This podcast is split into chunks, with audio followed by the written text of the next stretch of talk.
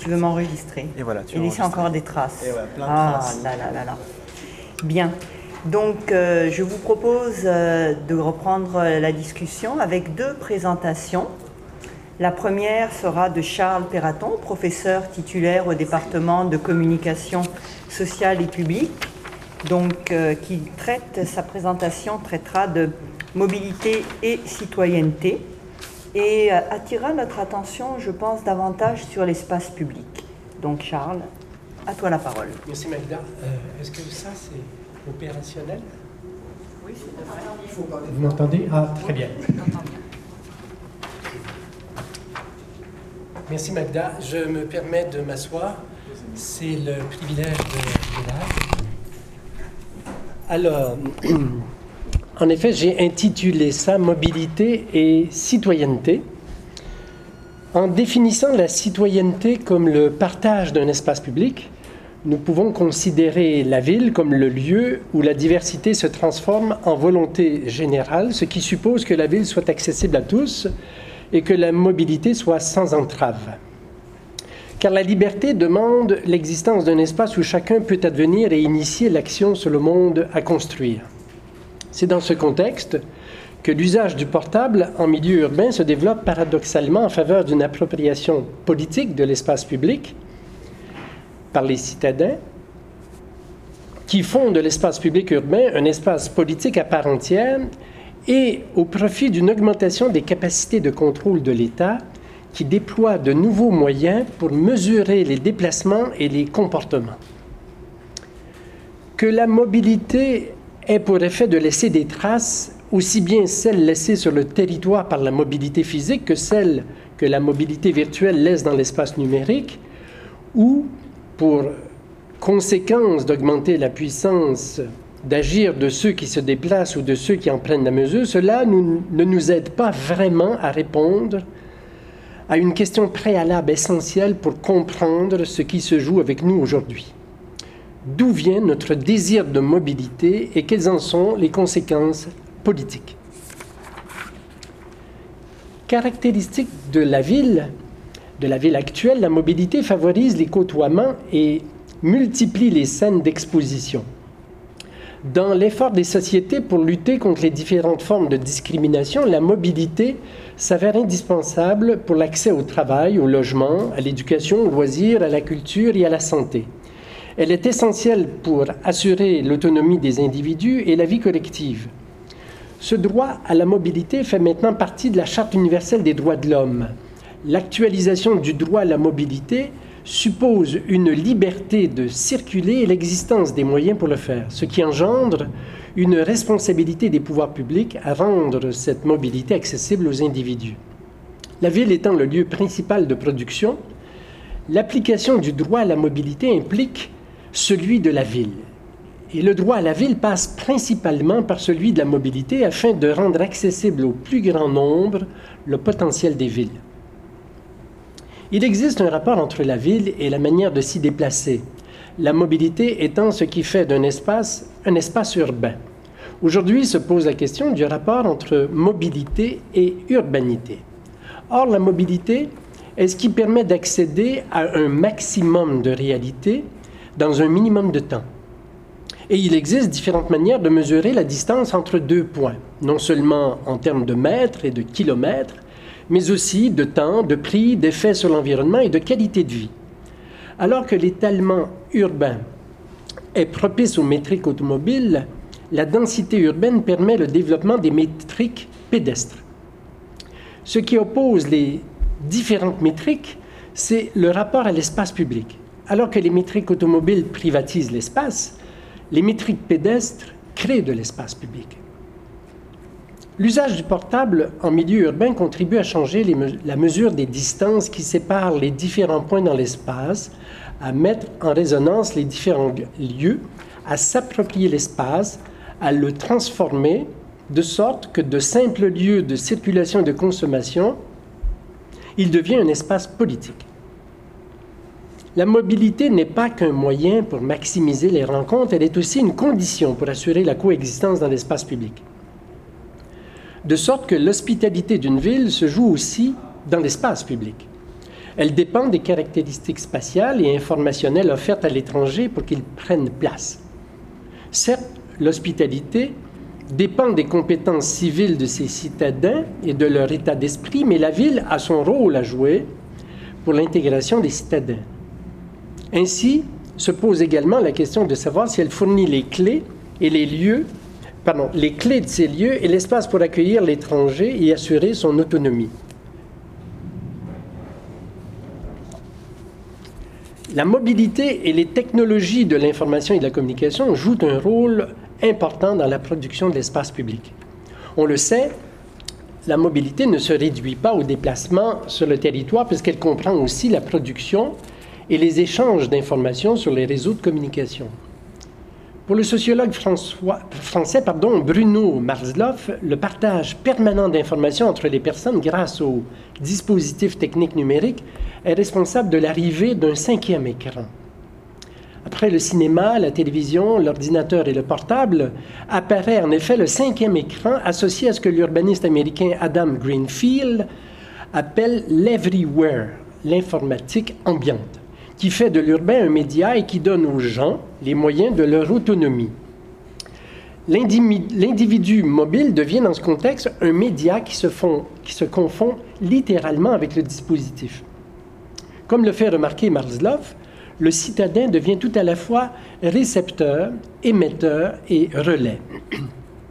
L'arrivée du cinquième écran coïncide avec le passage à une nouvelle dimension où le citadin se met à googler la ville, comme l'internaute le faisait jusque-là sur le web. La première question que j'aimerais poser, que j'aimerais soulever ici en lien avec le thème général du colloque, ne pourra pas tant ne portera pas tant sur le rapport entre, entretenu entre les termes mobilité et trace, pour penser l'actualité, que sur la nature de notre condition pour que le problème soit posé en ces termes, ou plutôt à l'aide de ces termes. Car ce qui nous vient à l'esprit avec un tel intitulé, un tel intitulé mobilité et trace, c'est que la mobilité a pour effet de laisser des traces aussi bien celles laissées sur le territoire par la mobilité physique, je l'ai dit, que celles laissées par la mobilité virtuelle dans l'espace numérique. Difficilement dissociables l'une de l'autre, ces deux formes de mobilité s'accompagnent et se développent mutuellement. La mobilité étant de plus en plus requise partout et par tous, sans doute serait-il plus pertinent de s'arrêter aux conditions de mobilité, qu'elles soient choisies, subies ou impossibles, qu'à leur forme les formes physiques ou numériques de la mobilité. Pour l'instant, je voudrais, moins m'intéresser aux conditions et aux formes qu'à la, qu'à la raison de notre désir de mobilité. Comme il en développe la thèse dans son livre intitulé La, mobilisation infinie, Peter Sloterdijk soutient que le projet de la modernité repose sur une utopie cinétique. Il, il rappelle fort justement que la modernité se définit par des concepts cinétiques tels que progrès, mouvement, quête, ainsi que ses différents dérivés que sont progressisme, développement, mouvement, mobilité, mobilisation, enquête, etc. Du latin mobilitas, le terme mobilité caractérise ce qui peut se mouvoir ou être mu, ce qui peut changer de place, de position. Pour sa part, le terme motif vient du bas latin motivus, qui est relatif au mouvement mobile. En philosophie et en psychologie, le motif est un élément d'ordre intellectuel qui porte à agir. En art, c'est le sujet qui domine une œuvre d'art, un ouvrage. En musique, le motif est une phrase mélodique qui possède un sens expressif propre, qui parvient à prendre un certain relief dans une œuvre musicale ou dans une partie d'œuvre, et qui en assure l'unité. De manière générale, comme le dit Paul Ricoeur, la volonté ne meut que sous la condition d'être mue, le sens propre du motif étant ce qui met en marche, ce qui meut et émeut. Pour Foucault, le triomphe de la raison n'est jamais assuré que lorsqu'elle fait l'objet de la critique et que cette critique s'étend aux valeurs qui la motivent.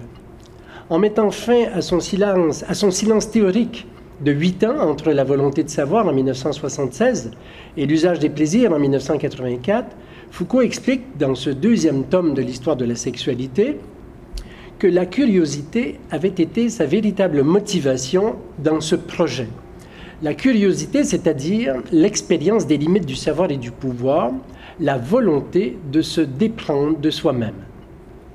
On comprend que même chez Foucault, la volonté de savoir, comme le progrès, demande de surmonter les entraves au mouvement.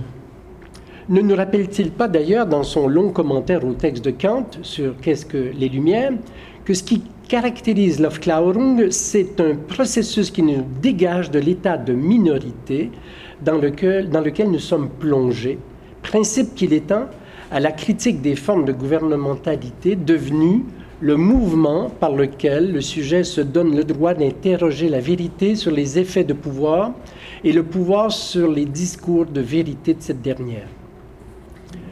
Plus cynique, Sloterdijk prétend que ce qui caractérise au mieux notre âme est le mouvement mélioratif sans lequel on ne saurait se penser et que rien ne saurait mieux nous coller à la peau que cet objet sacro-saint de la modernité qu'est l'automobile. Bref, le sens de l'être dans la modernité est conçu comme devoir être et comme vouloir soi-même de plus de mobilité. Mais voilà que sous cette impulsion, des choses se mettent en mouvement d'une manière et avec une intensité que nous n'avions pas prévue et sur lesquelles nous avons toutes les raisons de croire que nous n'avons pas le contrôle. Il nous faut avouer, dit Sloterdijk, que nous ne savons pas ce qui nous arrive. Or, comme il le fait remarquer, les théories critiques sont pour ainsi dire restées sans objet, puisqu'elles n'ont pas su penser la réalité cinétique de la modernité comme mobilisation ni arriver à montrer une différence critique par rapport à celle-ci du fait que, du point de vue de l'action, elles sont elles-mêmes des mobilisations. Mais si la mobilité est source de pouvoir et de liberté, les automouvements déchaînent quant à eux des effets diamétralement opposés. La mobilisation infinie ne peut s'inverser qu'en son contraire, l'immobilité. Et contrairement à ce qu'on pourrait croire, les taux de croissance de la mobilité virtuelle et de la mobilité physique sont fortement corrélés. Dès lors, la question se pose. Une critique permettant de se débarrasser du mode d'être qui est ontologiquement déterminé par la formule de l'être vers le mouvement est-elle pensable? Les effets de cette volonté accrue de mobilité et d'accélération du mouvement nous échappent. La somme de nos requêtes individuelles contribue à faire d'importants dommages sur l'écosystème. Par exemple, le réchauffement de la planète causé par l'activité humaine génère un mouvement qui échappe à notre contrôle parce que le mouvement enclenché par nous déclenche encore plus de mouvements. Nous avons longtemps pensé que la mobilité allait accroître notre bien-être et ainsi contribuer à l'amélioration de notre condition. Mais on découvre brutalement que l'appel généralisé à la mobilité met en marche un mouvement irréversible. Comme l'exigence de mobilité entraîne avec elle la perte du contrôle des interrelations entre les vivants, les océans, l'atmosphère, le climat, les sols plus ou moins fertiles, selon Isabelle Stengers, la question se pose alors, pour être en phase avec lui-même, l'être se réduit-il nécessairement à sa mise en mouvement? Et de même que les risques de catastrophe grandissent avec la maximisation des automobilisations, ne nous exposons-nous pas aux pires conséquences, c'est-à-dire agir uniquement en fonction de décisions prises à notre place, laissant aux machines le soin de décider à notre place sans chercher à en comprendre les raisons. Je vais revenir sur ce point.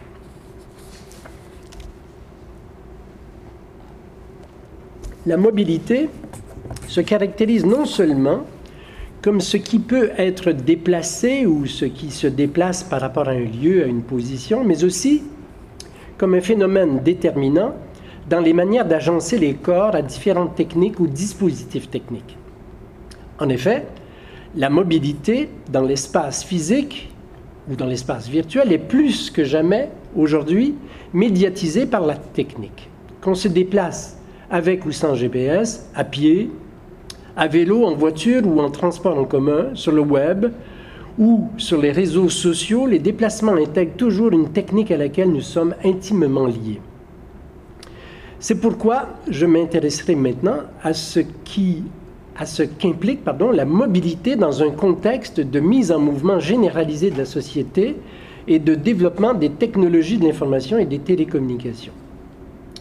On ne saurait ignorer que les dispositifs techniques mobilisés dans nos déplacements physiques ou virtuels contribuent à modifier notre manière de penser, d'imaginer et d'actualiser notre rapport au monde et à nous-mêmes. La technique étant constitutive de notre être et la mobilité généralisée constitutive de notre monde, il s'ensuit un double enjeu ontologique et politique. Dès lors que la mobilité incorpore la technique, se pose la double question de notre rapport ontologique à l'objet technique et de notre rapport politique à la mobilité. Et puisque la coexistence est ce qui caractérise notre mode d'être, la question se pose de savoir si la mobilité augmente ou diminue notre capacité d'agir et si elle contribue au vivre ensemble. La mobilité se trouve associée à deux notions qui alimentent les discussions aujourd'hui sur l'inclusion sociale et la participation à la vie collective des citoyens dans un contexte de transformation des, institutions étatiques, de restructuration économique et de recomposition sociale, identitaire et territoriale. Je parle ici des notions de citoyenneté et de gouvernementalité, de gouvernance, pardon. La mobilité est essentielle pour assurer l'autonomie des individus et la vie collective. Elle joue un rôle important dans la production de l'espace public en assurant non seulement les déplacements sur le territoire, mais aussi la production et les échanges d'informations sur les réseaux de communication. On ne saurait donc s'étonner que la notion de mobilité soit bien souvent associée à celle de citoyenneté et de gouvernance c'est qu'elle est requise dans la démarche citoyenne et dans la critique de l'idéologie de la gouvernance au nom de laquelle on parle à la fois de gestion efficace et d'avancée démocratique. On en parle peut-être à tort. Arrêtons-nous donc un instant à l'articulation des questions de la citoyenneté et de la gouvernance à celle de la mobilité.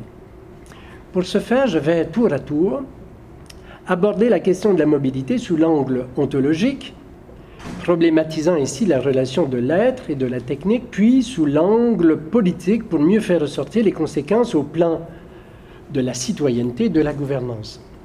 Je ferai successivement appel aux propositions de Sloterdijk développées dans Règles pour le parc humain et dans Domestication de l'être, à celles ensuite de François Flao dans Où est passé le bien commun, et finalement à celle d'Isabelle Stengers dans son dernier ouvrage Autant des catastrophes.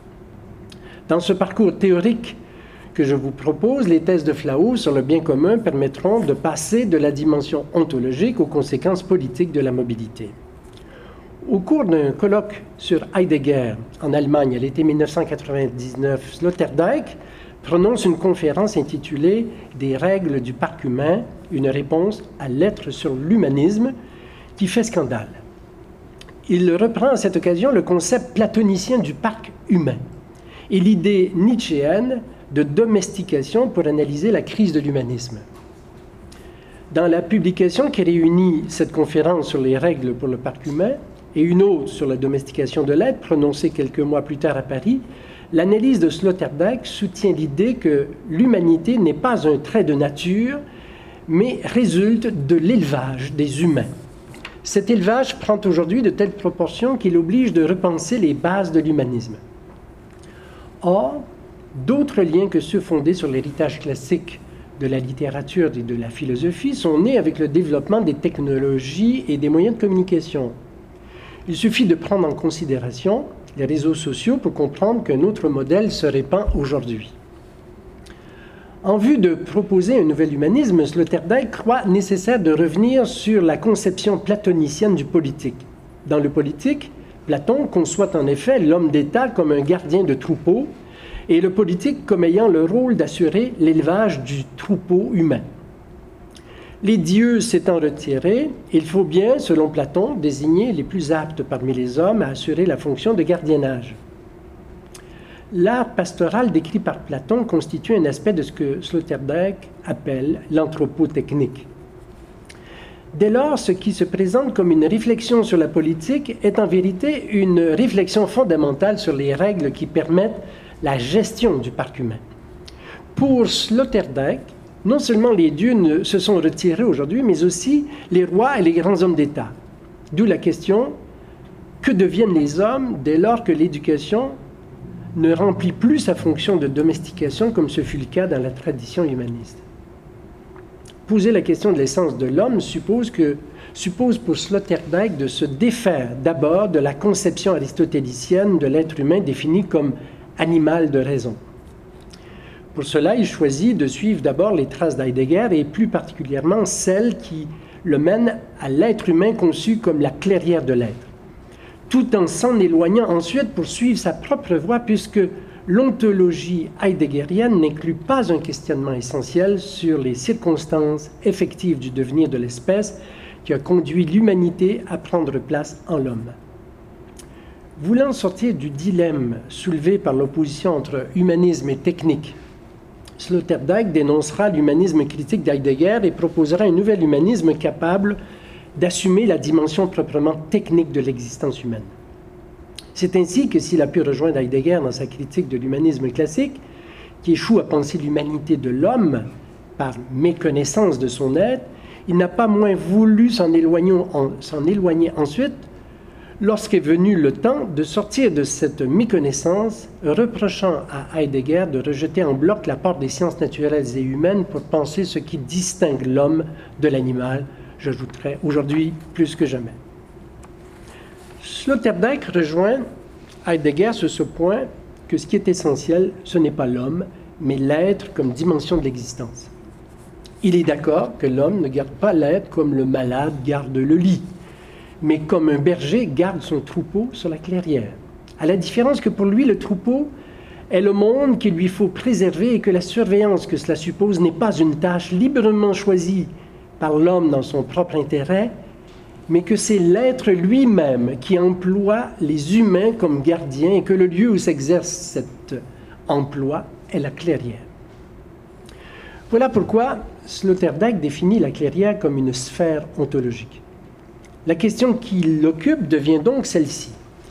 Comment l'homme est venu à la clairière et comment a été produit l'éclair à à la seule lumière duquel le monde, en tant que monde, a pu commencer à briller Il se demande quel est le récit de la manière dont l'animal sapiens est devenu l'homme sapiens et sous quelles règles devrait aujourd'hui se poursuivre la grande entreprise de création de l'homme par l'homme qu'il nomme anthropotechnique. Sloterdijk s'en prend aussi à la bonne conscience humaniste où s'est retranchée la vaste majorité des intellectuels sans reconnaître la responsabilité irréductible que l'homme possède dans la fabrication de son être et défend la thèse que la technique a pour finalité de permettre à l'être humain de s'émanciper. L'outil permet non seulement de prolonger le corps et de le mettre à distance des choses, mais il permet à l'homme de se mettre à l'écart de son environnement pour se constituer un lieu propre où il peut se domestiquer lui-même. C'est le sens même de l'anthropotechnique comme ensemble des techniques qui favorisent le développement biologique et culturel de l'homme, qui nous oblige à penser la mobilité en termes ontologiques, puisqu'elle suppose un nouveau rapport technique au monde. Revenons à la question de Sloterdijk sur les règles impliquées par la poursuite de la grande entreprise de création de l'homme par l'homme. Pour concevoir un nouvel humanisme, l'approche anthropotechnique de Sloterdijk prend non seulement en compte les aspects techniques et scientifiques du problème, mais aussi la dimension politique. Il devient ainsi possible de, reformuler sa question dans ces termes. Que doivent faire les hommes pour rester humains? Pour y répondre, il faut non seulement définir ce que sont les êtres humains dans leur rapport technique et scientifique au monde, mais aussi dans la forme politique qu'ils se donnent pour vivre ensemble, et donc pour s'entendre sur le fonctionnement et l'organisation des communautés d'individus.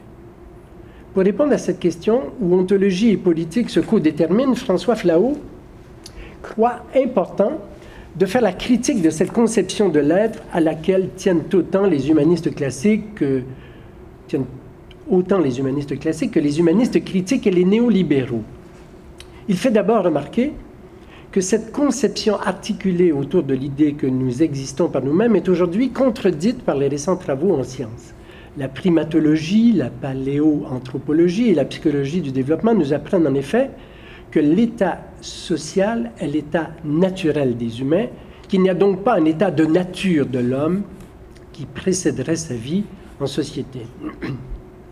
Voulant éviter de rabattre la politique sur le terrain de l'éthique, Flao choisit de revenir à son tour sur la question ontologique pour penser le politique en d'autres termes. Ainsi, précise-t-il qu'en Occident, nous avons à ce point intériorisé l'idée que nous existons par nous-mêmes que certains croient que notre bien-être est à la mesure de nos avoirs, pendant que d'autres espèrent que notre condition dépend des choix rationnels des individus.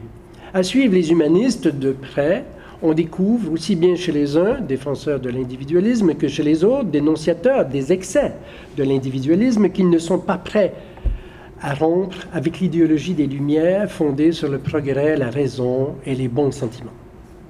C'est ici que Flau introduit une notion essentielle pour penser les conséquences politiques d'une ontologie qui refuse la séparation de l'humanité et de la technique. Il propose la notion de bien commun, qu'il définit comme l'ensemble de ce qui soutient la coexistence et par conséquent l'être même des personnes. L'ensemble de ce qui soutient la coexistence et par conséquent l'être même des personnes. Cette notion de bien commun suppose que les gens n'ont pas affaire les uns aux autres uniquement pour des raisons d'utilité, mais aussi pour assurer leur bien-être, pas seulement pour leur avoir, mais aussi pour leur être. L'interdépendance n'est pas seulement utilitaire, mais aussi et surtout ontologique. C'est pourquoi, en l'absence d'un idéal du bien commun, les différents textes fondamentaux sur les droits de l'homme ne suffisent pas à assurer la coexistence pacifique entre les personnes et la justice. Parce que, comme le souligne Marcel Gauchet, la politique des droits de l'homme pourrait bien se révéler le tombeau de la politique. En effet, et je le cite, une fois admis qu'il y a d'abord des individus, qu'il n'y a plus au départ que des individus, comment penser leur coexistence? Il en résulte que le bien commun, il en résulte que le bien commun pardon, n'a pas à être confondu avec l'intérêt général qui est la somme des intérêts individuels et de leur harmonisation. Comme le souligne Flau, le bien de chacun ne peut se réaliser qu'en relation avec le bien commun. Son bien propre ne dépend pas seulement de son accès à des biens marchands, mais aussi de son intégration dans un espace social de coexistence et dans son accès à des biens communs. Précisons encore ce qu'il faut entendre par bien commun. On a l'habitude de définir les biens communs en économie comme des biens auxquels chacun accède librement et dont la quantité ne diminue, ne diminue pas avec le nombre d'usagers. À ces deux critères de non-exclusion et de non-rivalité, Flaout ajoute un troisième critère. Non seulement le fait d'être plusieurs ne diminue pas le bien-être vécu par chacun, mais le fait d'être plusieurs est la condition nécessaire pour que ce bien se produise. C'en est la condition, car comme nous l'avons vu, le bien dépend non seulement de son accès aux biens marchands, mais aussi à son intégration dans un espace social de coexistence. Pour ceux qui croient que la société a été créée pour des fins pratiques et que le bien vivre relève de la sphère privée, la prise en charge du bien commun par l'État serait susceptible de menacer les libertés individuelles. Flau avance la thèse inverse en affirmant que le fonctionnement actuel de l'économie mondiale est nécessairement menaçant pour toute idée de bien commun.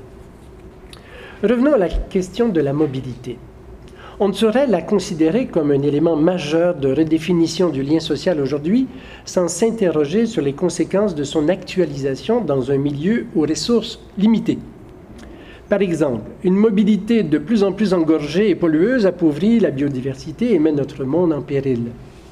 On est en droit de se demander ce que deviendra l'objectif de mobilité généralisée lorsque les ressources dont elle dépend seront épuisées.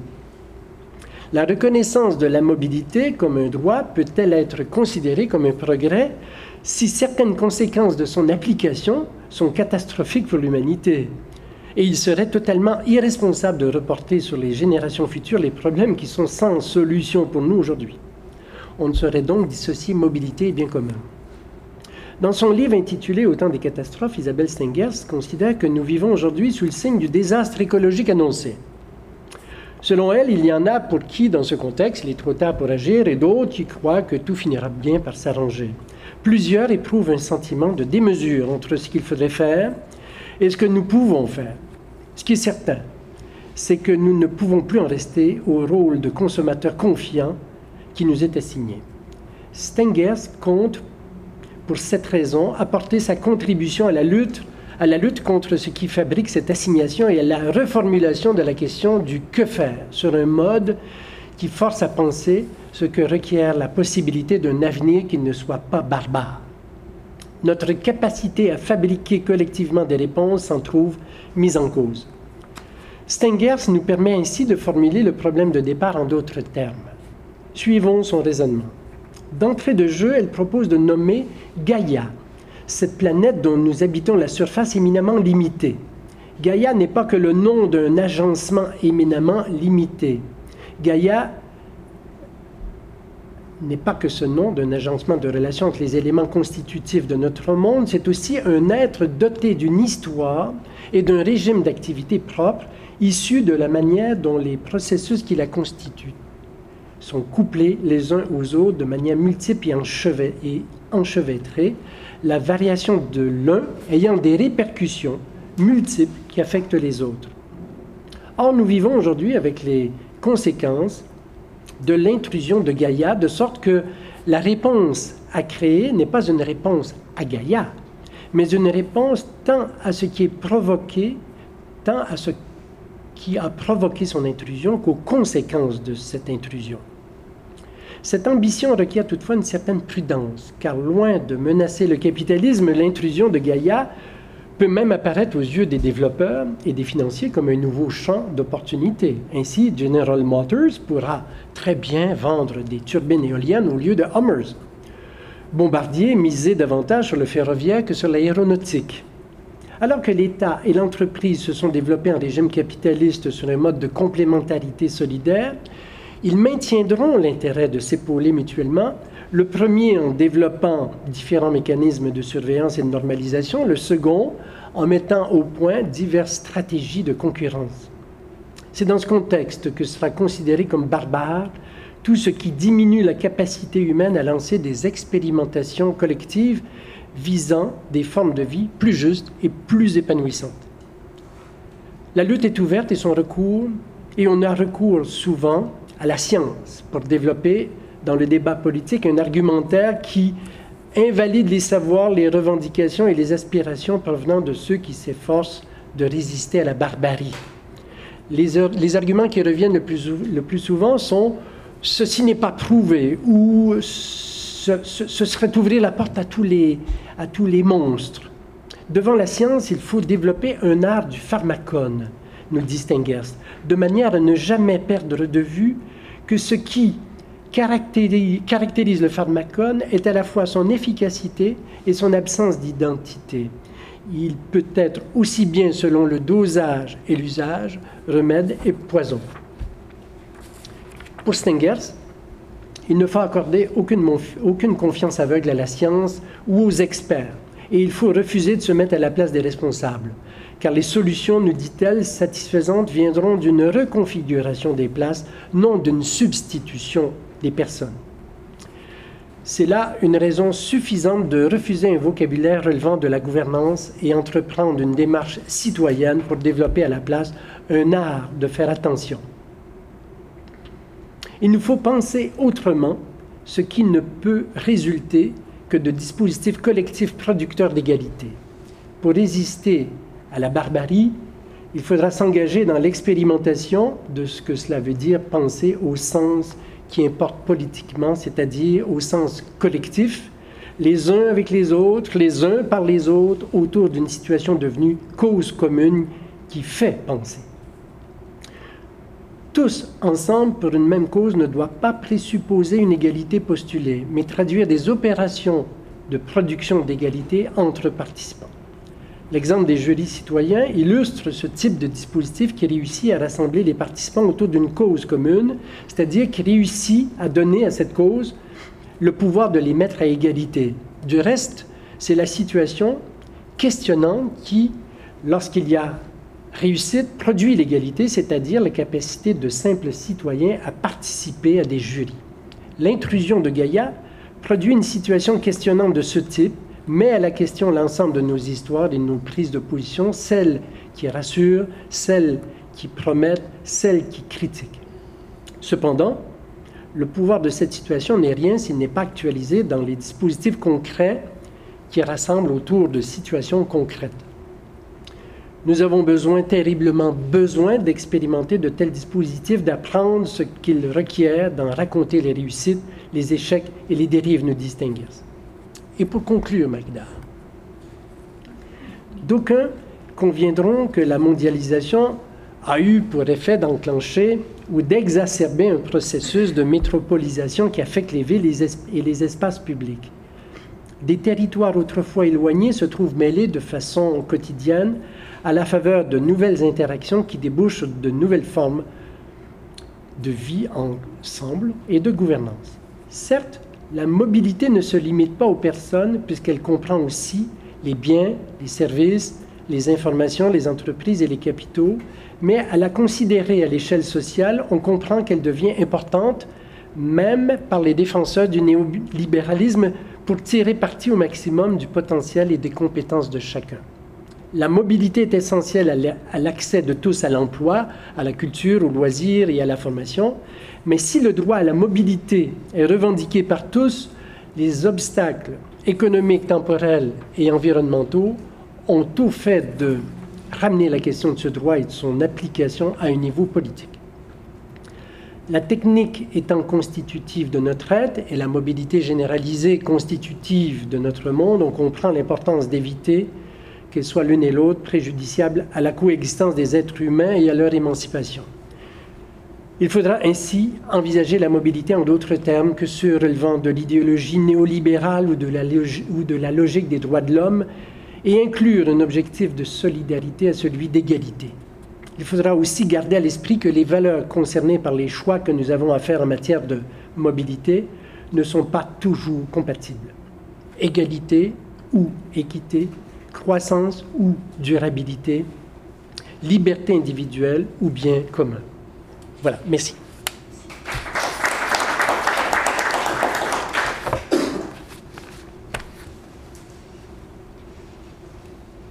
Nous avons peut-être euh, une ou deux questions qui... Euh, nous avons quelques minutes si euh, vous le souhaitez.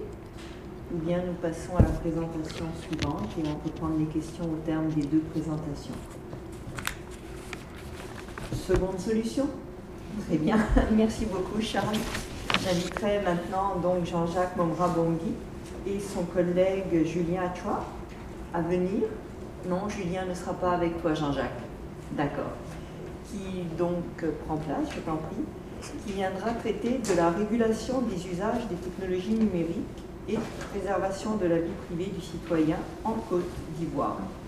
Je me permets un petit mot entre euh, la fin des présentations et avant que nous ne partions tous pour le dîner. Je vous proposerais de regarder le vidéo auquel David faisait allusion ce matin et nous n'avons pas eu le temps.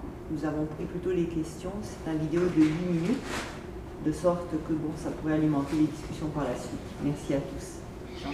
Merci et bonjour tout le monde. Euh, donc mon collègue Julien Atua, qui est euh, enseignant à l'université d'Abidjan en Côte d'Ivoire, malheureusement n'a pas pu se, déplacer.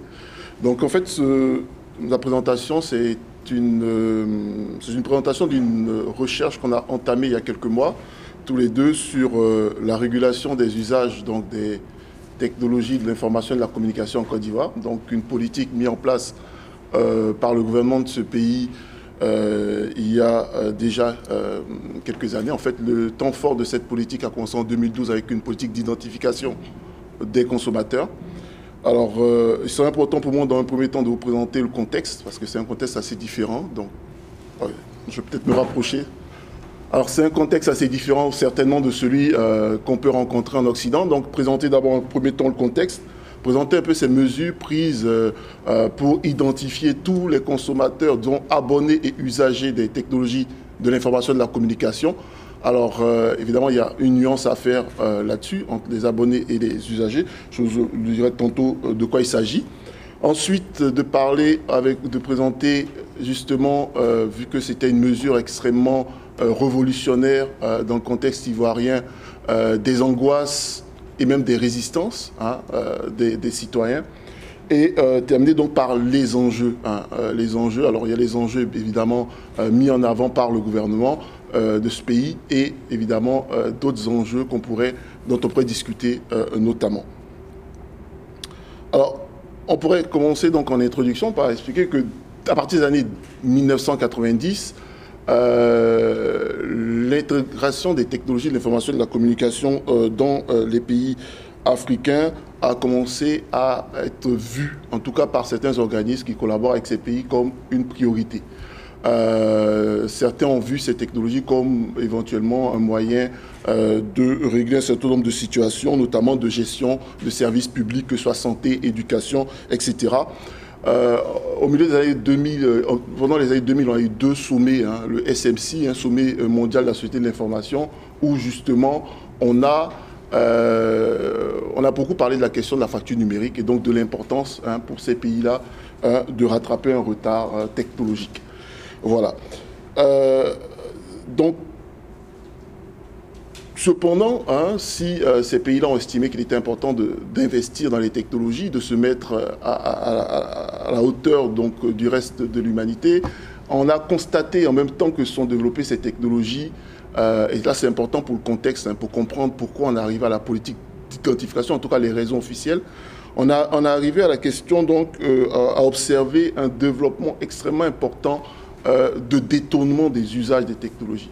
Plutôt que se retrouver avec donc, le développement escompté, on s'est retrouvé avec un problème à gérer qui était justement le problème de ce qu'on pourrait appeler la cybercriminalité ou cyberescroquerie. Je pense que vous avez tous eu déjà euh, avoir peut-être des émissions, j'en ai vu ici au Québec, j'en ai vu pas mal en France, même en Suisse, donc sur ces euh, usagers qui depuis l'Afrique euh, envoient quelquefois des courriels de loterie que vous aurez gagné, d'héritage, etc. Donc c'est devenu un problème considéré comme extrêmement important Hein, pour, les gouvernements euh, dans ces pays-là, et notamment en Côte d'Ivoire, qui, dans le milieu francophone, est considérée comme la plaque tournante de, cette, situation-là.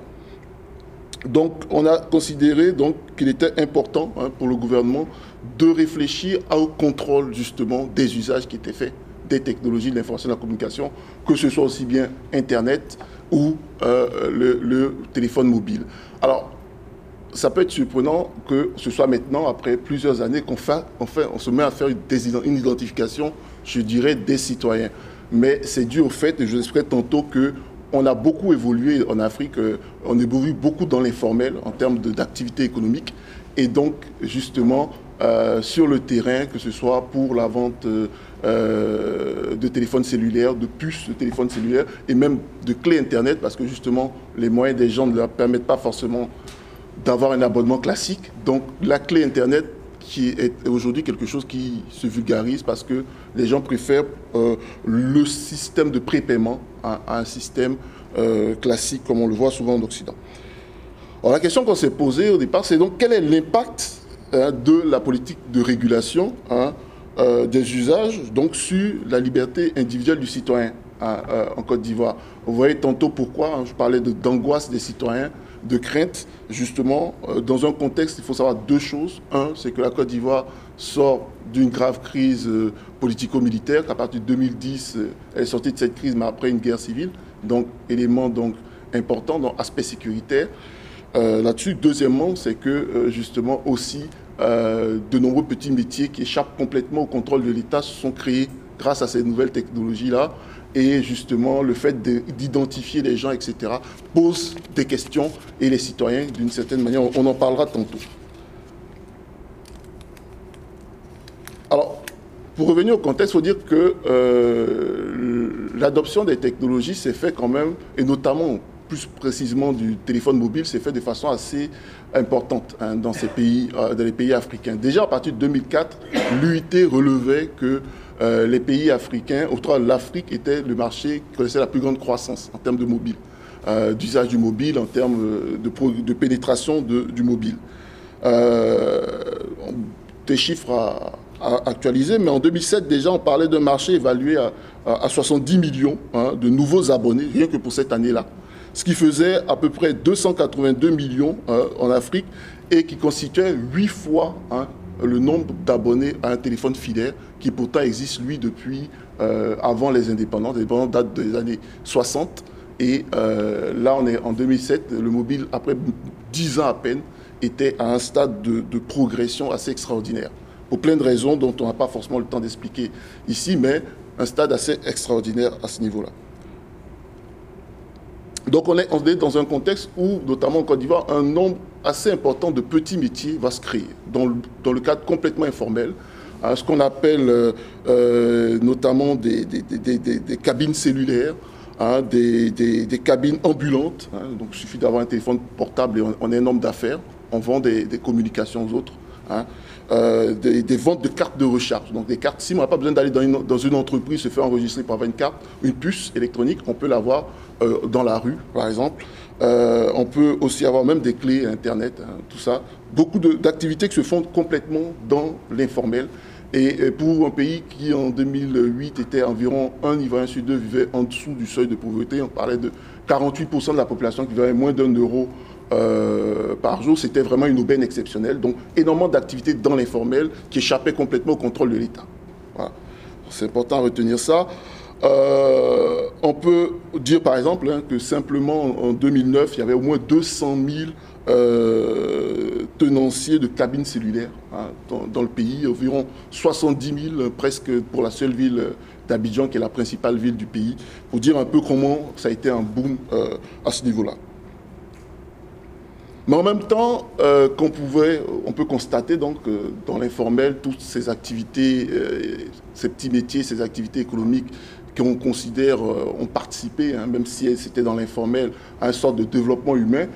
on peut constater que parallèlement à ça, avec Internet notamment, des activités illicites vont se développer, notamment la cybercriminalité. Et malgré, hein, ça c'est des chiffres par exemple de l'Agence de régulation des télécommunications de, Côte d'Ivoire, on dit malgré son faible nombre d'internautes, au milieu des années 2000, hein, environ 24 millions, euh, donc 2,6% au total de la population mondiale, euh, l'Afrique devient un terrain d'action important pour la cybercriminalité qui a pris de l'ampleur euh, sur le continent donc au milieu des années 2000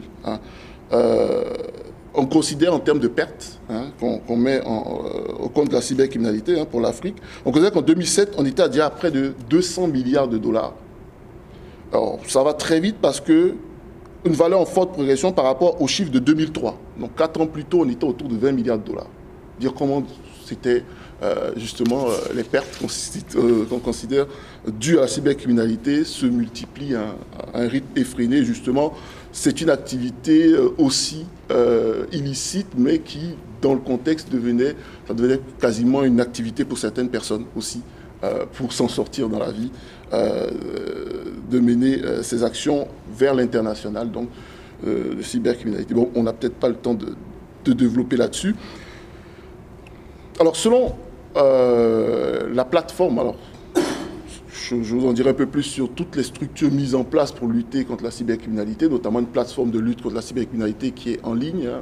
je serais peut-être pu vous montrer euh, le site qui est en ligne, hein, une direction de l'information, de l'informatique et des traces technologiques qui a été créée, rattachée à la police scientifique, euh, l'autorité de régulation euh, des télécommunications de Côte d'Ivoire, donc le CICERT, un CICERT qui est un point focal du CICERT mondial, donc tout un, tout un ensemble de structures donc, euh, qui, qui, qui, luttent aujourd'hui, qui travaillent donc sur cette question. Et donc, selon les chiffres dans cette plateforme euh, de lutte contre la cybercriminalité, il considère qu'en 2009 et 2013, on serait environ 58 euh, millions de dollars canadiens qui auraient été en perte en Côte d'Ivoire, rien qu'en Côte d'Ivoire, à cause de cela. Alors, tout ça, c'est le contexte pour vous expliquer ensuite pourquoi on arrive à cette politique d'identification et aussi les, les enjeux de cette politique d'identification. Alors, le gouvernement devant euh, donc euh, cette dérive donc euh, qui pour eux, selon gouvernement, touche en plein cœur le, système économique ivoirien, va prendre des mesures idoines donc et, donc va, d'abord diagnostiquer hein, ce mal-là. Hein, et, on considère que les éléments essentiels à, retenir, en tout cas qui étaient mis en avant, avant dans le diagnostic du gouvernement, c'est l'absence d'un cadre juridique, évidemment, l'absence d'un cadre juridique approprié pour traiter ces questions de cybercriminalité, mais l'absence aussi d'une politique d'identification des abonnés qui opéraient dans l'anonymat pour la plupart, puisque très peu de gens avaient un abonnement classique dans une entreprise. L'absence d'une politique d'identification des usagers. Et quand on parle des usagers, là on parle maintenant de ceux, parce que 70% des gens qui ont accès à Internet l'ont euh, notamment dans des cybercafés. Donc on considère que ces personnes-là n'ont pas forcément d'abonnement, mais sont des usagers et il faut aussi les identifier. Donc là encore, on, considère que le fait de ne pas pouvoir identifier tous ceux qui vont dans des cybercafés euh, est un problème. Donc en gros, on peut ajouter à ça une absence de, culture de cybersécurité, mauvaise prise en charge donc, des cas de cybersécurité par la police dû donc, à un problème de législation et absence de structure chargée de la sécurité informatique. Donc c'était un peu ça le diagnostic qu'ils faisaient. Et ils vont donc s'appuyer sur des recommandations de l'Union internationale des télécommunications euh, pour proposer un plan d'action donc dès 2008 en, cinq points euh, qui sont la sensibilisation, les mesures législatives et réglementaires, les mesures organisationnelles, le renforcement des capacités et la coopération internationale. Voilà. Alors, je vais vous dire rapidement un peu pour, le gouvernement le, bilan des actions hein, menées. On considère qu'aujourd'hui, euh, la sensibilisation est passée, que les populations sont, sont, mieux informées de la question, que c'est la fin de l'impunité. On a plus de 4000 plaintes reçues euh, depuis ce temps-là. Plus de près de 180 cyberescrocs ont été arrêtés, hein, mis sous les verrous, dont, c'est quand même important de retenir, 42% sont ivoiriens, ce qui veut dire que 58% sont des gens qui opèrent depuis la Côte d'Ivoire sans être forcément des nationaux. Et, euh, on considère, hein, ils ont causé que le marché de la cybercriminalité est quand même évalué à 49 millions de dollars canadiens euh, euh, en ce moment. Et donc, ce qui est important, c'est qu'on arrive en tout cas à la fin hein, de, l'anonymat des, abonnés mobiles. Donc, ce qui m'intéressait, c'était de parler de la politique d'identification, qui est l'une des mesures prises, mais qui a été vraiment la mesure phare euh, parce que c'était vraiment la première fois que les Ivoiriens se retrouvaient dans une situation depuis 90 qu'ils avaient commencé à avoir accès à ces technologies où on leur disait qu'il était nécessaire de les identifier. Dans le contexte ivoirien, je vous ai parlé tout à l'heure de la crise euh, politique qu'il y a eu, etc. Donc, ils devaient se retrouver dans une situation où ils devaient euh, accepter de s'identifier. Un décret, donc, le 21 décembre 2011, a été promulgué pour demander aux citoyens, à tous les citoyens, qui détiennent euh, un téléphone cellulaire ou une clé Internet de s'identifier. C'était extrêmement important. Et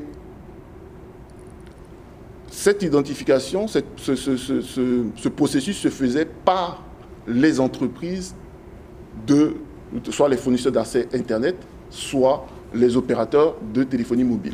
C'était à eux qui mettaient en place euh, toute une organisation avec des agents recenseurs, soit dans leurs agences, soit en allant dans des quartiers pour demander aux citoyens de se faire euh, recenser. Ils avaient un an pour le faire. À partir de cette année-là, s'ils ne se faisaient pas, eh bien, toute euh, leur, euh, leur communication était impossible. Ils, se faisaient retirer donc la possibilité de pouvoir communiquer. Voilà. Alors, en un an, environ 18 millions de personnes se sont fait donc recensées hein, pour un pays de 22 millions d'habitants. C'est dire un peu le, nombre d'usagers de ces technologies-là euh, euh, vont, se faire recenser. Alors, il faut dire que, alors ça c'est un exemple, mon collègue Julien Atua aurait pu vous l'expliquer, il faut dire qu'effectivement le gouvernement a, mis un accent très important sur ce recensement, puisque effectivement mon collègue par exemple a vu son, abonnement, euh, il s'est fait recenser. Il semble qu'il y a eu juste un problème, une information qui manquait sur son activité professionnelle. Euh, il s'est fait bloquer pendant une semaine son téléphone. L'agence lui a envoyé juste un SMS pour lui dire il faut que vous veniez à l'agence rapidement parce qu'il manque une information sur votre identité. Donc juste pour ça, euh, pendant une semaine, il n'avait plus de téléphone. Pour dire combien de fois il y a quand même beaucoup de rigueur dans la volonté d'identifier les gens et d'avoir toutes les informations sur ces personnes. Donc l'identification était perçue donc comme le moyen de sortir les consommateurs des services de réseaux de communication de l'anonymat. Et ça devient donc la, la, condition légale à l'utilisation des TIC en Côte d'Ivoire. Je pense que dans ce pays, dans le contexte ivoirien, c'était totalement euh, euh, nouveau. Et également, c'était également une mesure qui se fait plus difficilement, c'est donc cette identification qui se fait dans les cybercafés. Et là aussi, obligation, normalement, hein, mais bon, nos observations ont montré que pour l'instant, ça se fait difficilement. Obligation de sortir une pièce d'identité et de se faire enregistrer avant d'utiliser normalement un ordinateur dans un cybercafé. Tout le monde doit être connu, tout le monde doit être identifié. On doit savoir exactement ce que tout le monde fait à ce niveau-là. Alors, on se posait quand même la question de savoir, bien que euh, la légitimité des actions déployées pour lutter euh, contre euh, les nombreux détournements de l'usage d'éthique peut difficilement être contestée, évidemment, lutter contre la cybercriminalité, ça reste quelque chose d'assez important pour le pays. Bien qu'on ne peut pas contester cela, on peut cependant s'interroger sur les motivations aussi réelles de l'État à faire cette opération. Euh, c'est beaucoup, des questions que je posais des citoyens surtout, hein, parce quand on les interrogeait, parce que beaucoup ont, émis de la résistance, et j'en parlerai tout à l'heure.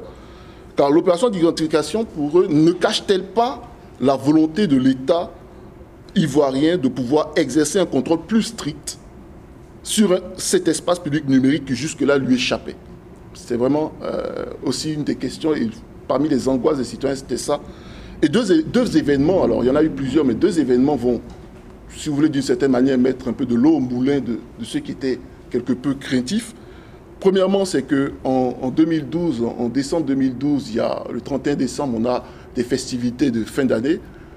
Le 1er janvier, donc enfin le matin entre le 31 et le 1er janvier, il y a un événement malheureux qui se produit. Donc euh, euh, la masse est, mal gérée, semble-t-il, par la police. Et une partie des gens euh, se font piétiner et il y a quelques dizaines de morts. Pendant toute la journée, aucune information euh, ne circule dans les médias officiels. Absolument aucune information. Et c'est sur les blogs, c'est sur euh, euh, Facebook, etc., qu'on a toutes les informations, des reportages de gens qui étaient sur place, enfin de blogueurs, etc., qui expliquent la situation.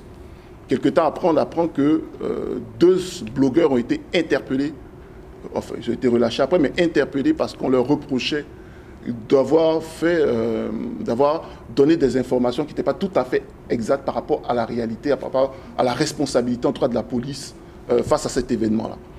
Donc euh, déjà, pour les citoyens, ça fait un premier élément qui, qui renforçait les craintes justement que cette identification ne serve surtout à ça, à repérer les gens qui s'expriment notamment dans l'espace public numérique. Deuxième élément, c'est que euh, au sorti aussi de la crise en Côte d'Ivoire, il y a eu quelquefois des événements considérés comme des attaques terroristes et de nombreuses personnes avaient été aussi interpellées sous la base de SMS qu'on considérait suspects, etc. Donc, déjà, ces éléments-là renforcent, si vous voulez, une certaine angoisse, une certaine crainte chez certains citoyens. Et cela va se manifester justement euh, par des témoignages des agents recenseurs qui, nous, qui, le, disent, euh, notamment les agents de, euh, des, des, des, FAI, hein, des fournisseurs d'accès Internet et des, des, opérateurs mobiles. Selon ces agents, il y avait une forte résistance en tout cas d'un certain nombre de citoyens à donner leur identité. Alors ils venaient se faire recenser parce qu'ils n'avaient pas le choix, s'ils voulaient toujours avoir un cellulaire ou sur Internet, mais ils ne voulaient pas montrer leur pièce d'identité. Ils essayaient par tous les moyens possibles d'éviter de montrer leur pièce d'identité.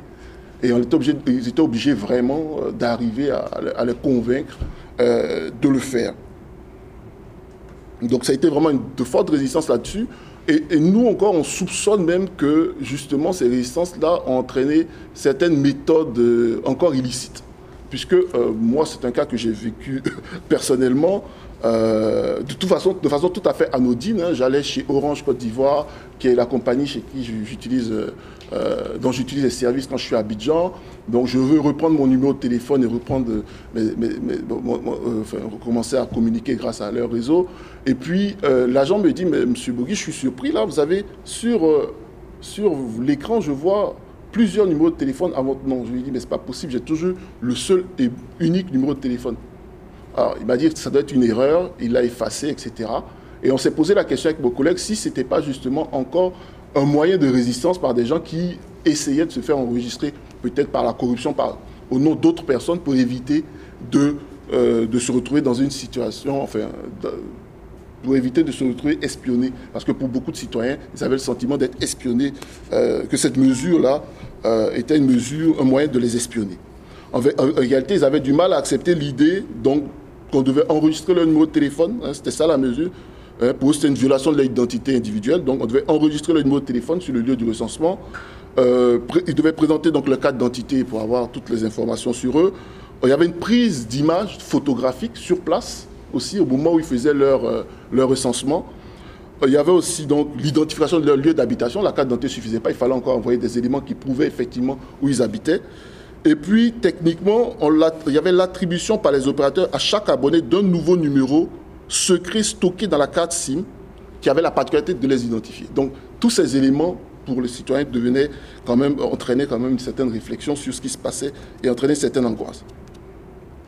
Et donc, étaient des éléments d'une telle réfraction du citoyen à l'identification dans un espace public, hein, pour euh, paraphraser Laurence Proto, donc sociologiquement sensible. Donc l'identification va apparaître très rapidement pour les citoyens euh, comme une opération de démasquage, et donc euh, d'entrave à leur liberté individuelle dans la consommation des médias numériques. L'inquiétude générée donc par euh, le climat général d'insécurité sociopolitique entraîne des craintes nourries par la présomption d'espionnage hein, pour eux, à partir de l'identité déclinée. Voilà. Donc, euh, faut dire, hein, pour, conclure, quand même que euh, le gouvernement ivoirien, probablement face à, autant de, résistance, en tout cas autant de craintes, la population va proposer un projet de loi un, projet de loi en 2013 euh, sur la protection des données à caractère personnel, hein, qui est quand même assez révolutionnaire en Afrique. Hein, euh, se sentit obligé quand même de proposer en plus des, mesures sur la cybercriminalité, ce projet de loi sur la protection des données à caractère euh, personnel qui sera promulgué par une, sera plutôt adopté par une commission du Parlement. Je n'ai pas encore la confirmation que ça a été voté en plénière ou promulgué, mais ce sera, et dans, et, dans, ce projet de loi, on, on considère qu'il euh, y a des innovations majeures qui sont présentées en matière de protection des données à caractère personnel en clarifiant sous la tutelle de l'autorité donc de régulation des télécommunications toutes les possibilités de déclaration et d'octroi euh, des autorisations. Donc ce projet euh, va déterminer les responsabilités des, auteurs du traitement de ces données et apporte en fait des avancées conséquentes telles que la reconnaissance d'un droit à l'oubli numérique, le droit à l'opposition au refus du profilage, le droit à la portabilité des données personnelles et à la clarification des règles relatives au recueil du, euh, consentement et à l'exercice des droits. Voilà. Donc, ce qui, ce qui ressort de façon résumée dans ce projet qu'il veut mettre en place pour assurer quand même le citoyen. Alors, je pourrais terminer en disant quand même que c'est vrai que réguler donc, les usages d'éthique permet à l'État de Côte d'Ivoire, hein, parmi les enjeux en tout cas, de maîtriser le nombre d'abonnés et les flux de, de communication en Côte d'Ivoire.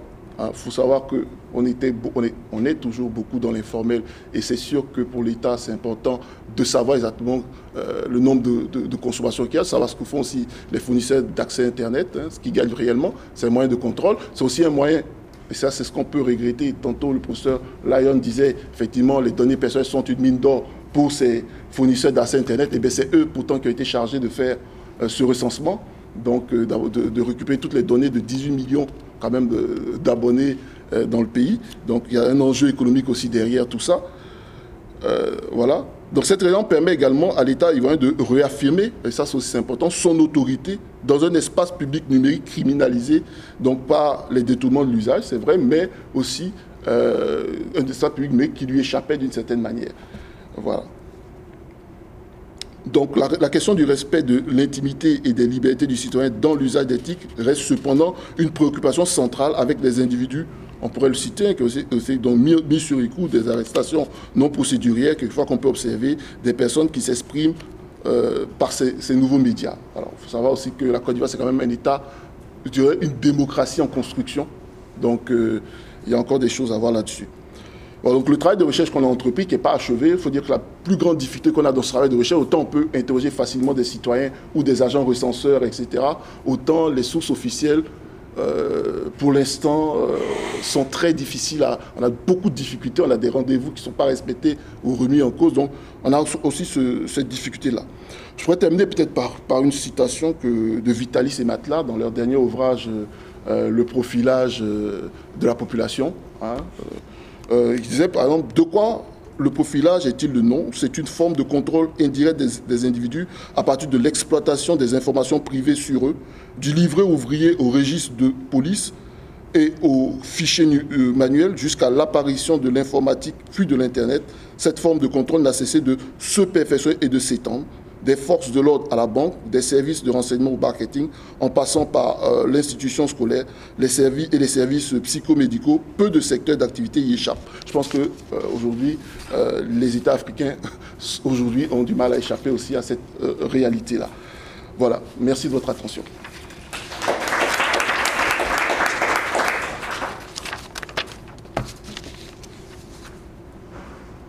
Merci beaucoup Jean-Jacques. Donc, euh, est-ce qu'il y a des questions pour nos deux conférenciers? Je vous en prie.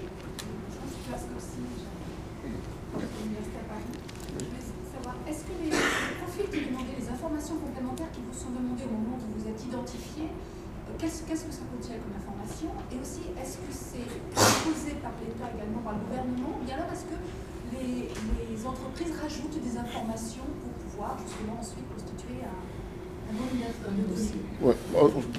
je pense qu'il y a un décret euh, du, gouvernement qui, euh, qui a organisé tout ça. Donc très clairement, euh, les informations demandées, alors je, vais les, reprendre là, je crois que j'en ai parlé, c'est d'abord des informations personnelles. Donc pour eux, c'est important de savoir donc l'identité, le lieu d'habitation, extrêmement important de savoir la profession des gens. Donc également, euh, ben, au-delà de ça, il y a aussi le fait qu'on vous prenne une photo sur place. Donc, au moment de, l'identification, et que justement, par les moyens technologiques, moi je pense s'appelle la géolocalisation, on vous met des, on, vous met, comment dire, on va formater une puce de sorte à ce que vous ayez un numéro spécial qui permettra donc de vous identifier, quel que soit l'endroit où vous êtes. Donc euh, c'est vraiment, euh, pour moi, c'est une forme de profilage, mais qui est quand même organisée par le gouvernement, qui a donné la charge aux entreprises euh, privées donc, de le faire. Alors j'ai un peu le sentiment quand même que de deux côtés, ils sont gagnants. D'un côté, les autres ont des informations donc, qui être importantes pour eux dans leur stratégie commerciale et marketing. De l'autre côté, le gouvernement, pour des raisons sécuritaires, mais aussi économiques, a besoin de ces données-là. Donc euh, je pense que d'une certaine manière, le, citoyen se retrouve au milieu de, ces, deux types d'intérêts-là. Oui, Maxime.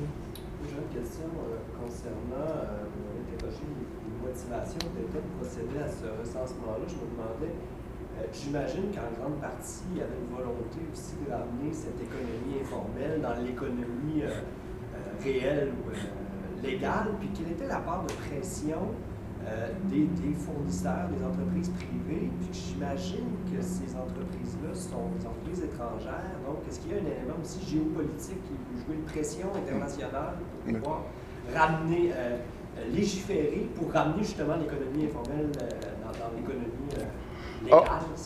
Alors, c'est vrai que la stratégie même de sécurisation de, de l'espace, je dirais, l'espace numérique, du cyberespace ivoirien, est inspiré de recommandations de l'UIT. Donc je pense que avec la collaboration qu'il fait avec l'UIT, il y a forcément une influence euh, extérieure. Euh, maintenant, euh, ce qui est complexe, c'est que, à première vue en tout cas, on avait bien le sentiment aussi que les entreprises, d'une certaine manière, en Afrique, s'accommodent de l'informel, puisque eux-mêmes font travailler des individus dans l'informel. Alors, souvent, il arrive que des individus soient recrutés pour aller dans la rue pour distribuer ou vendre des, cartes de recharge, etc. Donc, les entreprises ont des façons de s'accommoder de l'informel et à trouver eux aussi leur, leur, compte là-dedans. Maintenant, euh, voilà. Donc, c'est ce que je peux dire. Je pense qu'il y, a cette part aussi, euh, cette volonté du gouvernement pour des questions sécuritaires d'avoir ces informations-là pour des raisons aussi, peut-être aussi de contrôle des entreprises aussi, parce que ça leur permet de savoir exactement euh, le nombre de clients qu'ils ont, et etc., et qu'est-ce qui s'y passe.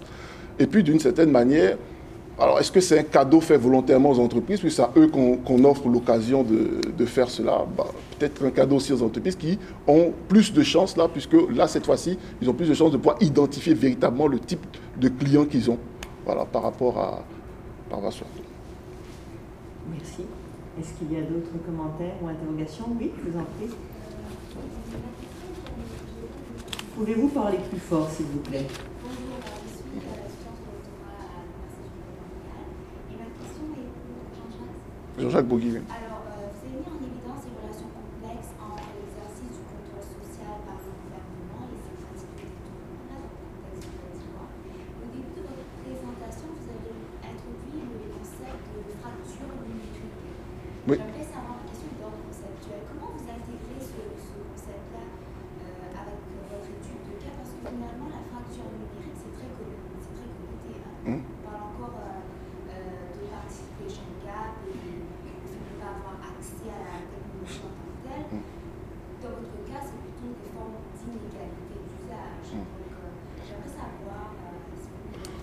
fait, euh, quand je parlais de fracture numérique tout à l'heure, c'était vraiment l'introduction pour expliquer comment on est arrivé au stade où on, est rentré dans la course à l'équipement en Afrique.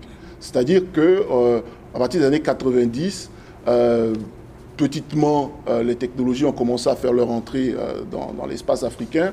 Et euh, à partir de, des années 2000, on a eu les fameux sommets mondiaux de la société de l'information, etc. Et des éléments qui ressortaient, c'était véritablement que l'Afrique pourrait arriver à un meilleur développement en comblant le fossé numérique. Donc pour moi, ça a été un élément déclencheur qui a permis, donc, euh, ou qui a euh, encouragé l'intégration des technologies sur, dans, les, dans les pays africains. Donc c'est vraiment à ce niveau-là que, je parlais de fracture numérique. Donc c'est un peu l'élément déclencheur. Après, euh, moi-même, euh, j'ai eu à publier d'autres des papiers sur la question de, la cybercriminalité. Et souvent, j'ai tendance à, à, me dire qu'on peut peut-être expliquer aussi que on a peut-être trop pensé à l'aspect technologique, à l'aspect social, à l'intégration de ces technologies dans ces sociétés-là, et que peut-être ces jeunes-là, justement, euh, quand vous les entendez parler, il y a plusieurs émissions, je veux en France ensuite, où ils parlent même à visage découvert, ces jeunes-là considèrent euh, justement que c'est justement le, moyen qu'ils ont trouvé avec ces technologies qu'on leur a proposé comme euh, la panacée à leur solution, c'est le moyen qu'ils ont trouvé pour s'en sortir dans la vie. Ils le disent comme ça. Et puis bon, ils n'ont aucune, ils n'ont absolument aucune alors, euh, aucun ressentiment parce qu'ils estiment aussi, euh, là, on rentre dans, le rapport France-Afrique, euh, le rapport de domination à dominer, mais aucun ressentiment, ils estiment que leur pays s'est assez fait avoir et qu'ils ont l'occasion, avec des technologies qu'on leur impose l'Occident, de faire la même chose. Pourquoi est-ce qu'ils gêneraient? Je peux même donner un exemple, souvent il arrive que la police qui fait des descentes dans des quartiers ait du mal à sortir du quartier avec le cybercriminel parce que des populations veulent s'interposer, parce qu'ils les connaissent comme des robins des bois. Euh, pourquoi est-ce que la police ivoirienne va se battre pour des ressortissants français qui sont... Donc voilà, on est un peu dans une situation très, euh, très complexe, très, très confuse, mais bon, en même temps pour les relations internationales, pour aussi les entreprises ivoiriennes qui étaient les premières à se plaindre du fait qu'ils ne pouvaient plus faire d'affaires le dans le cyberespace. Les adresses IP euh, d'entreprises, et c'est beaucoup d'entreprises, Orange, Move, etc., ces entreprises qui viennent de l'extérieur, mais qui opèrent en Côte d'Ivoire, ces adresses IP sont blacklistées dans plusieurs pays. Donc pour eux, c'est un problème. Pour l'économie, c'est un problème, etc. Mais en même temps, euh, on se retrouve entre deux feux d'une certaine manière. Merci. Maud Ah, André, ensuite Maud, oui. Euh, question pour Charles. Euh, si j'ai bien compris, la barbarie, c'est ce qui va à l'encontre de l'ontologie, de la mobilité de l'espace. Est-ce que j'ai bien assimilé le, le propos Qu'est-ce que la barbarie? C'est, disons, euh, la limite, euh, la limite euh, vers laquelle nous tendons, c'est-à-dire lorsque nous sommes en perte de nos moyens et lorsque nous laissons ce mouvement en marche, ou, pour reprendre une question qui a été posée plus tôt dans la journée, ce matin, pardon, où le système décide à notre place, où des intérêts privés décident à notre, notre place, la barbarie consisterait à laisser les autres décider de notre sort. Tout ça dans l'ontologie Non, la question, de, la question ontologique, c'est le rapport à l'objet technique. La question de la mobilité, euh, inclut, euh, nous oblige à se poser la question de notre rapport aux techniques, puisque la mobilité, qu'elle soit physique, qu'elle soit euh, virtuelle, elle implique un rapport intime à l'objet technique. Alors, on ne peut, on ne peut du fait de, ce, de cette course effrénée dans laquelle nous sommes euh, inclus, dans laquelle nous nous retrouvons, rejeter du revers de la main toute présence d'objets techniques notre rapport à l'objet technique doit être réinventé à la lumière des, des conditions dans lesquelles se, se, pose le problème aujourd'hui avec euh, l'horizon. Pardon, avec l'horizon, euh, pour reprendre les termes de, de, Stengers, l'horizon d'une catastrophe. Sur le plan ontologique, c'est le rapport de l'humain à l'objet technique qui doit être repensé, non pas comme euh, le, sauveur, non plus comme celui qui est responsable de notre damnation. Il faut réinventer le rapport à l'objet technique. rapidement, euh, quelle serait ta position que tu as, vue sur euh, un euh. Qu'est-ce serait... Est-ce que Sloterdijk serait d'accord, par exemple, avec Simondon qui appelait un humanisme technologique? Je pense que oui. Je pense que oui. Oui. Si on fait pour s'entendre. oui, question. Euh, je, voudrais faire un lien entre euh, le bien commun puis euh, la description d'Ivoire parce que si on regarde comment entre le public, le privé et le citoyen, au niveau public, l'État commence d'avoir beaucoup d'informations sur les individus et au niveau privé aussi, les corporations reçoivent toutes les données. Mais est-ce qu'elles, elle donne des... Est-ce que l'État commence de s'ouvrir? Toute la question des données ouvertes. Tu sais, parce que là, il y a un déséquilibre incroyable. Mm. le public et le privé qui fichent et profilent. Donc, quel est le lieu, l'espace de partage, le bien commun, tu sais, entre le public, le privé et le citoyen? parce qu'on se dit, ben là, puisque moi, je dis tout sur moi, expliquez-moi comment vous fonctionnez. Euh, euh, quelles sont vos pratiques et tout. La question des données ouvertes au niveau de l'État et euh, des entreprises privées est de plus en plus actuelle, en tout cas ici, mais je me demandais si en Côte d'Ivoire on Pour l'instant, je n'ai pas vraiment écouté de, politique dans ce sens-là. En tout cas, le citoyen est plutôt bien dominé pour l'instant. Le contrat social est. Si il faut qu'il y ait un équilibre, d'information entre les parties pour qu'un contrat soit valide. Ici, au niveau de ce un très grand déséquilibre. Pour l'instant, je pense que c'est assez déséquilibré. Bon, euh, je pense que c'est, pour moi, c'est déjà un pas important de voir que l'État est, pensé à, à, proposer une loi déjà pour, euh, euh, pour le, comment dirais-je, une loi sur les données personnelles des, citoyens. Je pense que c'est, un premier pas euh, important, mais euh, pour l'instant, euh, pour moi, il n'y a, pas de, a, pas, a pas vraiment de politique qui est mise en place, en tout cas pour permettre aux citoyens aussi d'avoir accès aux informations. voilà.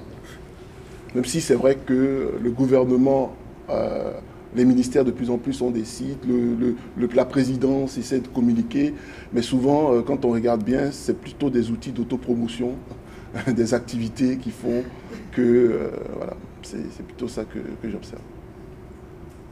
Merci à tous. Donc je nous invite à, rester quelques minutes avant de quitter pour aller déjeuner et de regarder donc les vidéos auxquelles David faisait allusion. Ensuite, euh, David a fermé. Ah, David, il faut venir euh, mot de passe, identification.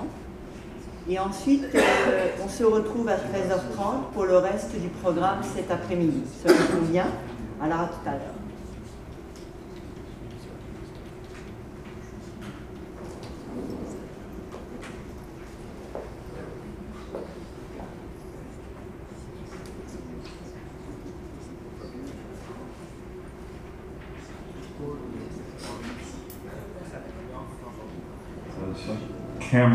Police espionage is directed at marginal groups, criminals or uh, groups like that. Whereas what's really changed is the extent to which surveillance is now a routine component of almost everyone's life. We're increasingly living in a world that is watched. It used to be the case that you might be able to escape from surveillance. You could go to a distant island or you could go and hide in the woods.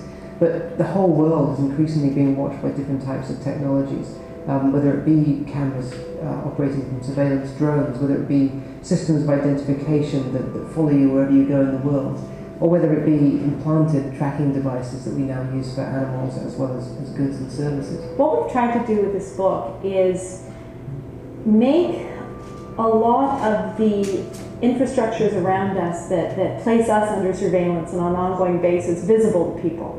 Um, in other words, you know, as academics, we sit around and we talk about the impact of surveillance and, and, and all of these systems where information flows and there are these potential harms to people. But it's really not very visible to um, us as we go about our everyday lives. Ça, c'est tout à fait nouveau, cette omniprésence de surveillance. Ça n'existait pas avant les technologies, euh, avant l'an 2000, disons. Et d'autant plus après les événements du 11 septembre 2001, les gouvernements se sont servis du prétexte du terrorisme pour déployer massivement euh, toutes ces technologies d'information. You may think of surveillance in terms of specific technologies, those uh, cameras on the red lights. You may think of them as uh, social media and uh, the ways in which those corporations are collecting our data all the time. That's one way of looking at it, but those things change very fast. What's important is the underlying trends. The trends that we could call the expansion of surveillance itself the ways in which our everyday lives are increasingly subject to the collection of data, the processing of data on us. Increasing uh, surveillance is always the question of whether there are mistakes made and what kind of surveillance is it. So I think as Canadians, we really have this dramatically uh, shown to us in, in the situation involving Mahara Aurora. Um, where there was false information that was given by uh, Canadian officials, Canadian authorities to American officials um, and on the basis of that information, um, Aurora uh, ended up uh, being um, rendered to torture uh, in, in Syria. Um, and it took you know a full uh, year for him to be able to come back uh, to uh, Canada. It's really important to realise that this increase in surveillance that we're seeing is not just about privacy. It's about issues like equality, like social justice. Um, so the fact that some people are treated less equally than others. This isn't something that's done to us by someone else. This is a whole system of watching and being watched and monitoring and being monitored that we often participate in willingly. What happens with a lot of uh, the surveillance is that it streams people into different categories for different levels of treatment. And there are questions about how fair and how equitable that is. The speed and the perks for one group are built on excluding other groups. You cannot have one without the other. So, in the 21st century, increasingly organizations are, as it were, going digital.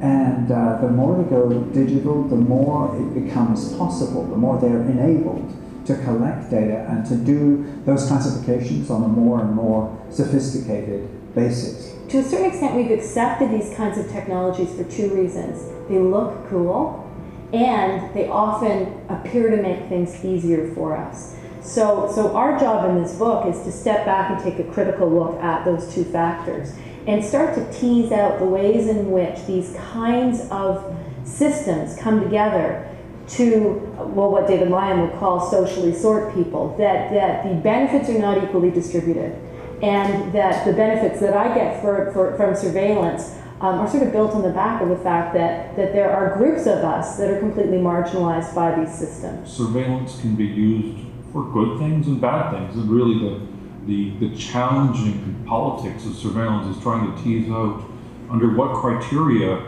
would surveillance be desirable and what kind of context would be disastrous. And this gets really tricky because it can be the exact same technology. Everybody should be concerned about this, and not just because you should be concerned about your fellow citizens, but actually, actually because it could be you.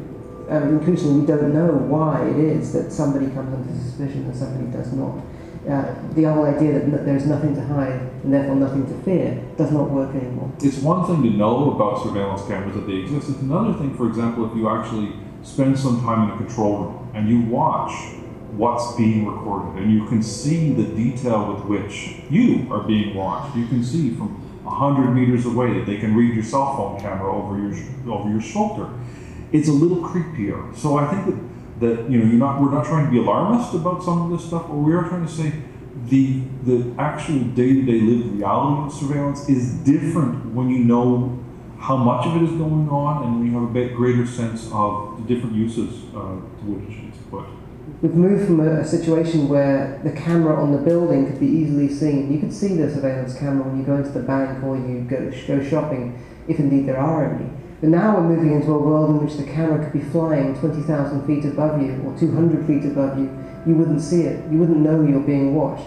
And this is not science fiction. It's not something that's going to happen in 10 years' time or 20 years' time. Police forces in Canada are already buying these technologies uh, miniature helicopters with cameras that can do all kinds of useful jobs, like tracking car accidents and, searching for missing children, but also could be used for more insidious forms of control, tracking protesters or following civil disturbances where people's rights to protest and to free speech might be infringed. La dignité humaine euh, n'existe plus lorsqu'on peut être violé dans tout ce qu'on fait lorsque euh, euh, des, tiers parties peuvent comprendre ce qui se passe même dans votre tête, quels sont vos intérêts lorsque vous allez sur l'Internet, vos recherches de lecture? Ça permet de faire un profil complet de votre caractère, de vos intérêts intellectuels, de vos recherches académiques. Ça a des implications sur la liberté journalistique, sur la liberté académique. Euh, donc, il y, a, tout ce, viol de, votre vie intérieure, privée, donc votre intégrité comme humain est, est, est attaquée profondément. After the September 11th attacks, there was much more willingness, I think, on behalf of uh, citizens and uh, individuals to embrace uh, surveillance or to at least tolerate types of things that historically they would not have tolerated. There's been a lot of studies of surveillance in different countries in the world now, and we know an awful lot, for example, about the UK, about other countries in Europe, about the USA. But really, even though many of the scholars who pioneered this kind of work are Canadians, we know relatively little about the state of surveillance in Canada. So Canadians, in many ways, you know, have an opportunity with this book to really understand what's going on in Canada, but also how all these global trends, these, these kind of te technological and social developments in other countries are impacting on Canada right now in ways that probably they've never been able to see before. Avec tout ce qu'on connaît maintenant, tout ce qui est révélé dans ce livre, des questions sérieuses que le lecteur doit se poser. Est-ce qu'on vit toujours en démocratie? Est-ce qu'on n'est pas dans un État qui se tourne de plus en plus vers un État totalitaire, parce qu'il possède maintenant tous les outils qu'un État totalitaire voudrait? On doit se poser de sérieuses questions. Est-ce que c'est la fin du régime de vie privée au Canada, puisque les renseignements sur la majorité des Canadiens sont maintenant retenus, euh, déposés et analysés aux États-Unis? Euh, c'est les Américains qui prennent des décisions sur la vie des Canadiens. Donc, de grandes questions, parce que le Canada existe toujours comme pays souverain, avec des lois canadiennes, une charte canadienne des droits qui puisse protéger les droits des Canadiens. What kind of society do we want to make? What kind of society have we allowed to come into being already? But do we want this to continue? Big questions about trust and our responsibility to other people, the accountability of organizations that hold our data. All these are really big questions that come out of looking at the trends underlying and driving surveillance in our day.